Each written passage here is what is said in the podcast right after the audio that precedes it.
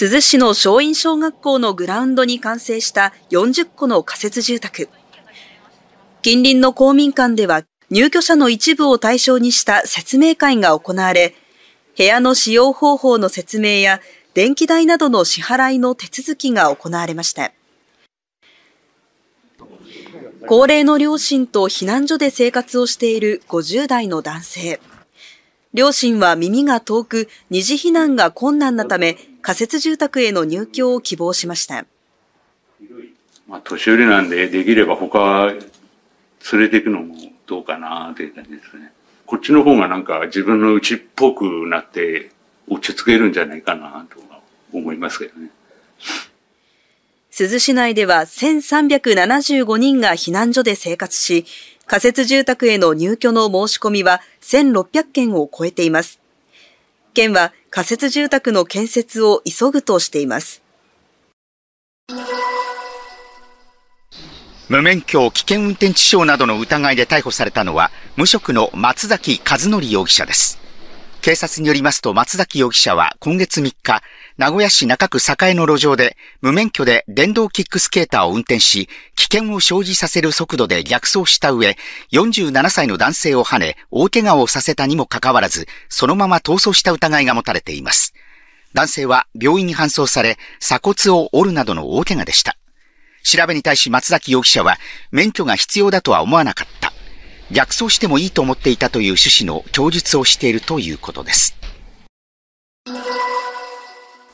ゼレンスキー大統領は8日夜、自らのテレグラムに、ザルジニー将軍の2年間に感謝していると書き込み、ザルジニー総司令官を解任したことを明らかにしました。この中でゼレンスキー大統領は、私たちは軍隊で何を変えるべきかについて率直に話し合った。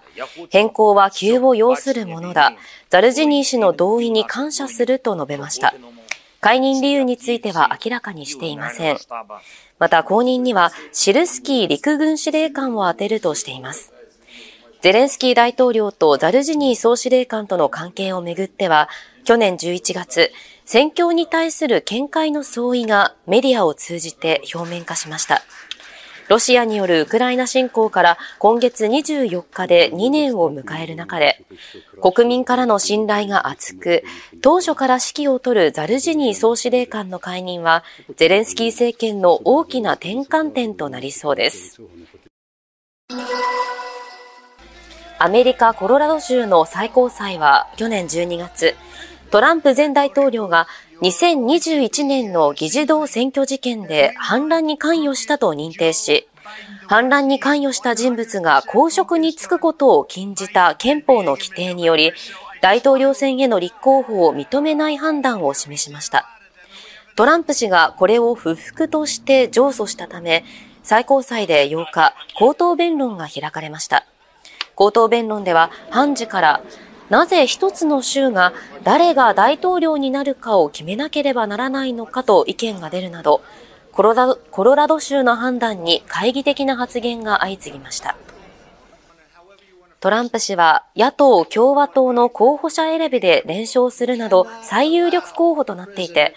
最高裁の判断次第では大統領選に大きな影響を与えることになります。北朝鮮の制裁違反について調査する国連安全保障理事会の専門家パネルは、今年春に公表する年次報告書を7日までに安保理の委員会に提出しました。NNN が入手した今回の報告書の用紙によりますと、北朝鮮は2017年からの7年間に暗号資産関連企業へのサイバー攻撃58件に関与した疑いがあり、被害額は合わせておよそ30億ドル、日本円でおよそ4500億円に上るということです。サイバー攻撃で得た資金は大量破壊兵器の開発に使われているとしています。また、北朝鮮による武器供与や海外への労働者派遣についても調査を進めていると明記されています。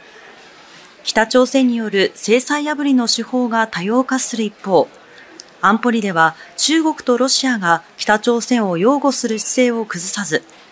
2017年を最後に一致した対応を取れていません。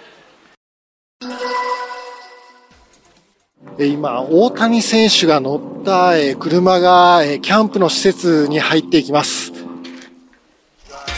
現地時間8日朝、大谷選手や山本由伸投手らがアリゾナ州にあるドジャースのキャンプ地の施設を訪れました。トレーニングキャンプは9日からですが、大谷選手らを一目見ようと多くのファンが詰めかけています。関西からキャンプは初めてで、サインがもらえればいいですけれども。大谷選手入られましたけど、ご覧になられましたか、車の様子とか。ちらと見ました。